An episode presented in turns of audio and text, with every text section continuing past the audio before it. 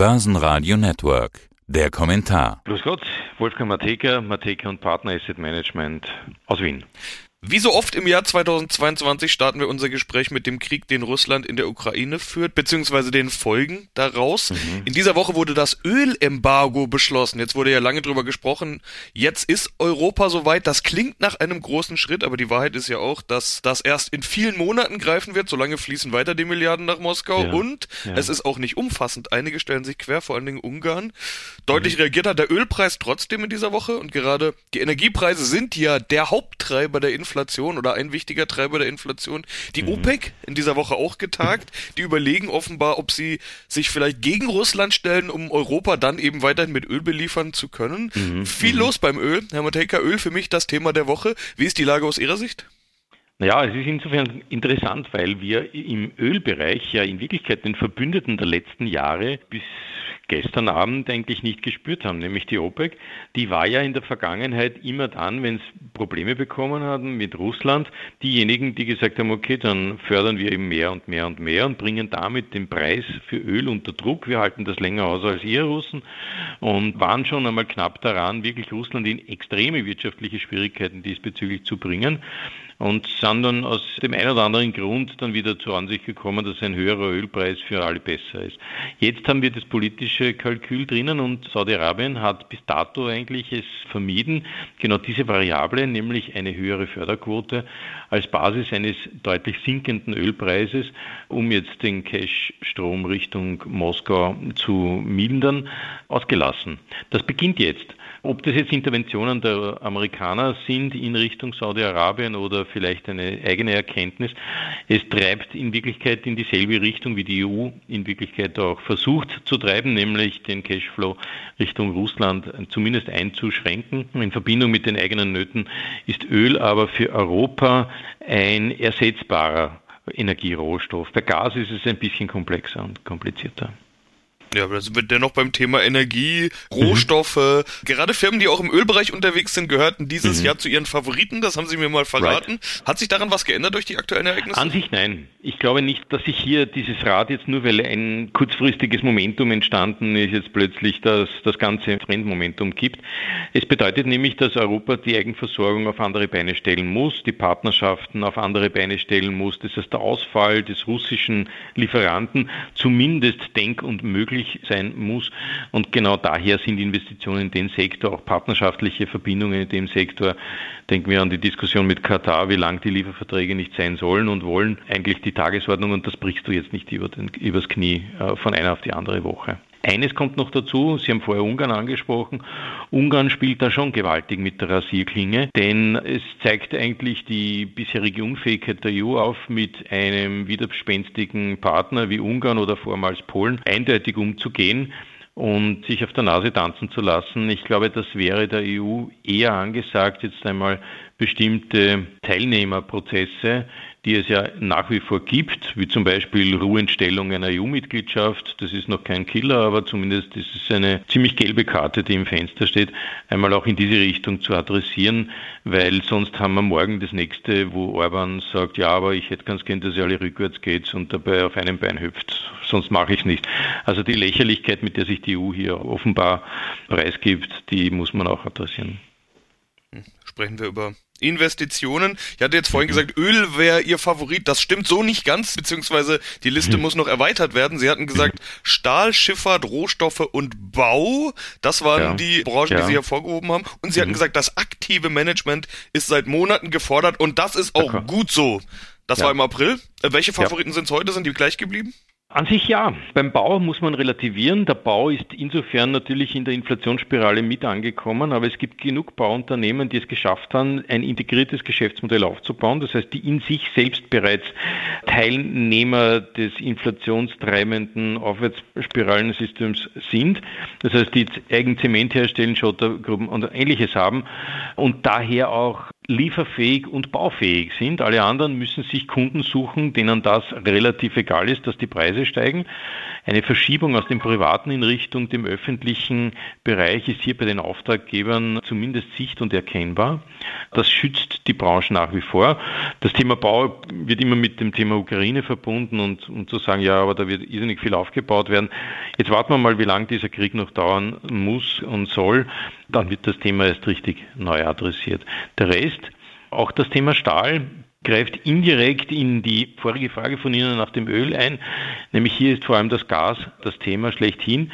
Und beim Thema Gas muss man sich die geophysikalischen Eigenschaften einer Gasförderung einmal ansehen. Und das beginnt ein wenig defensiv einen zu schützen, nämlich Gas kannst du am Anfang relativ einfach produzieren, da brauchst nichts machen, weil der Druck unten so groß ist. Je länger du aber das Gas entnimmst, umso mehr Druck musst du selbst unten aufbauen.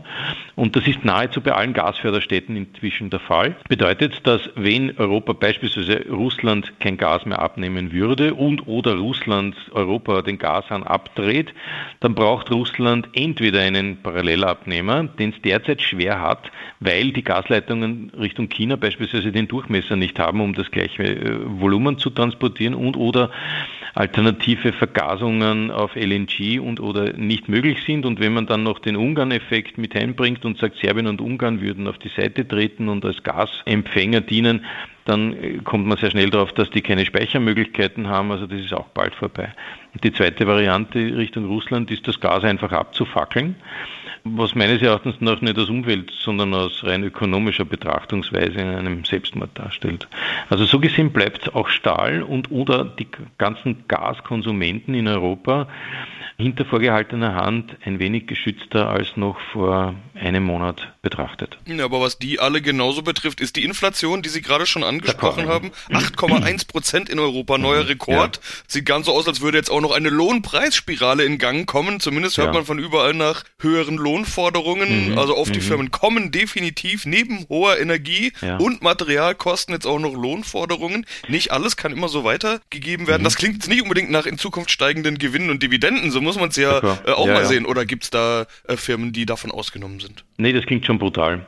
Ist teilweise Selbstschutz, muss man sagen, weil ein Großteil der Wirtschaftsunternehmen oder Teilnehmer im Wirtschaftskreislauf sind ja passive Profiteure der Inflation. Dienstleister, Versicherungen, Banken, Immobilienunternehmen, die haben in Wirklichkeit nichts von inflatorischen Grundtrends bei Energiepreisen etc. zu befürchten. Also die haben sowieso separate Kostenprozesse bei Immobilien beispielsweise. Dann hast du in der Betriebskostenabrechnung den höheren Strompreis oder höheren Gaspreis drinnen, der noch zusätzlich kommt. Das heißt, dass du an den Inflationsbasket deine Revenues bindest, der in Wirklichkeit einseitig balanciert durch die Gegend torkelt, ist für viele ein Vorteil. Das heißt, für etliche Industriebereiche ist eine Lohnpreiserhöhung vielleicht dann ein späterer Ausgleich eines Vorteils, den sie jetzt schon konsumieren können. Nichtsdestotrotz bleibt das ein gefährliches Paradigma, weil es logischerweise dann zu einer Stabilisierung der Inflationstrends führt. Du kriegst ja deswegen nicht weniger Lohn, nur weil die Inflation dann wieder sinkt. Bedeutet nämlich dann, dass die Unternehmen sich mittel- bis längerfristig mit diesem erhöhten inneren Kosten Plafond echt auseinandersetzen müssen. Also es ist hoffentlich so weit, dass man aus der regierungs- und staatsnahen Sicht her einen Ausgleich schafft durch Steuersenkungen etc., der jetzt nicht unbedingt bei den Unternehmen ankommt, sondern nur im Börsel der Arbeitnehmer und Arbeitnehmerinnen. Ja, oder man, man könnte dann auch den Versuch starten zu sagen, dann schaue ich mir halt die Firmen an, die keine Materialkosten haben und so weiter. Dann landet man relativ ja, ja. schnell bei IT und Software. Die trifft's aber ja. dann besonders mit den Löhnen, weil genau. Fachkräftemangel nach wie vor genau. da. Im IT-Bereich steigen mhm. die Löhne der mhm. Fachkräfte ganz besonders. Und noch mehr. Wir haben ja gesehen, die Stars der letzten Jahre, die trifft's jetzt brutal. Tech wurde mhm. regelrecht abverkauft. Steigende right. Zinsen als Argument. Äh, Snap hat ein mögliches Problem bei ganz vielen Internetgeschäftsmodellen aufgezeigt bezüglich mhm. Werbung und so weiter. Mhm. Irgendwie kann man durchaus mal die Frage stellen, Cash-Cow-Zeit vorbei oder wie schätzen Sie die Lage bei Tech gerade ein? Ja, die Techs, die werden sich wahrscheinlich auf ihre einzelnen Geschäftsmodelle wieder stärker besinnen müssen. Das Pauschalurteil Technology ist, glaube ich, passé. Man wird sich das einzelne Geschäftsmodell in Verbindung mit den möglichen Zinsveränderungen, in Verbindung mit, I don't know, Refinanzierungsveränderungen etc. ansehen müssen, denn in der Technology werden Companies like Apple und Co. als Technology betrachtet, ist es in Wirklichkeit nicht. Es ist ein Luxusunternehmen und wenn der Zins in Amerika steigt, dann freuen sich die, dass sie endlich ihre 100 Milliarden Cash, die sie herumliegen haben, ein bisschen mehr Returns bekommen. Andererseits wieder die Lohnpreisspirale dort. Also das ist ein Thema, das jetzt jedes Technology-Unternehmen anders betrifft und daher wird auch die Wahrnehmung in dem Sektor sich ein wenig differenzieren müssen. Jetzt haben wir schon wieder unterschiedlichste Themen äh, durchgearbeitet. Ich will ja. mal äh, das Ganze zuspitzen. Auf was wird jetzt wichtig? Was schauen Sie sich gerade ganz genau an? Also das ist die Politik. Also wie weit die Politik in der Lage ist, das, was sie in Wirklichkeit jetzt vor sich herschieben. Mir kommt es vor wie ein Riesenschneepflug, dessen Haufen immer größer wird und jeder regt sich nur auf, dass es schneit. Äh, dass die den endlich einmal wegschieben. Und da gibt es so viele dringlichste Themen. Und da ist jetzt die Energieversorgungsabsicherung ein Thema. Allerdings die, der Ausbau der alternativen Energien, der Ausbau der Netzwerke, der Ausbau von Technologie und der gleichzeitige Ausbau von Arbeitskräften, die diese Technologie auch ein- und umsetzen können. Das sind Dinge, die in Wirklichkeit normalerweise Jahrzehnteprogramme von politischen, I don't know, Parteien und so betreffen, die müssen jetzt umgesetzt werden und nicht in einem Jahr, sondern jetzt. Und das sehe ich mir wirklich ernsthaft an, welcher Staat wie ernsthaft diese Themen angeht. Denn dann ist der Kapitalmarkt oder der betroffene Sektor darunter in Wirklichkeit eine Resultante, die auf das reagieren kann und oder Inputs in Richtung der Politik realistischerweise auch umsetzen kann. Und dann wird das Ganze zu einem wirklich tollen Umfeld, weil dann kann man davon ableiten, dass sich der Kapitalmarkt als mit der Politik verbundenes Instrument zur Anführungszeichen wirtschaftlichen Absicherung, aber gleichzeitig Wohlstandsabsicherung, gleichzeitig Grundbedürfnisabsicherung entwickeln darf, was er jetzt eigentlich immer nur heimlich machen durfte. Und ich glaube, das ist ein Thema, das man sich unbedingt ansehen muss. Jetzt haben wir viele Themen angesprochen, über die wir in den Interviews immer sprechen. Ein Thema ist in diesem Jahr so ein bisschen rausrotiert, da fragt kaum mehr einer nach. Es mhm. existiert mhm. aber noch Corona. Okay, in China okay. haben wir das jetzt lange gesehen. Die Lockdowns okay. in China, die werden wohl gerade aufgelöst. Das bleibt jetzt erstmal mhm. abzuwarten. Mhm. Alles, was wir da jetzt mutmaßen könnten, wäre auch nicht mehr als eine Mutmaßung. Aber apropos Mutmaßung. Denken Sie, Corona kommt nochmal zurück? Sehen wir wieder einen Corona-Herbst? Prognostiziert ja. ist es ja. Gefühlt ist Corona aber vorbei. Ja, gefühlt ist es vorbei. Das hat vielleicht auch mit der Urlaubssehnsucht von uns allen zu tun, endlich einmal den Fuß ausstrecken zu müssen und sich nicht umdrehen zu müssen, wenn irgendjemand in der Reihe hustet. Aber ich denke mal, den Virologen zu glauben, ist, glaube ich, kein schlechter Rat und die sagen alle, im Herbst kommt es wieder, vielleicht sogar schon im Juli, you never know. Dass der Virus Temperaturresistenzen hat, die man ursprünglich nicht erwartet hatte, aber doch äh, zeigt, bremst uns im Sommer daher auch nicht aus. Das heißt, die Erwartungshaltung ist schon in diesbezüglicher Weise hier. Was China betrifft, in dem Zusammenhang muss man zwei Dinge feststellen, glaube ich. Einerseits hat China begriffen, dass sie sich selbst ins Bein schneiden, wenn sie sich alle Großstädte abblocken, weil dort eben auch Produktionsfacilities sind, die in Wirklichkeit ihre Cashflows dann nicht mehr aufrechterhalten können und China hat ein Refinanzierungsproblem.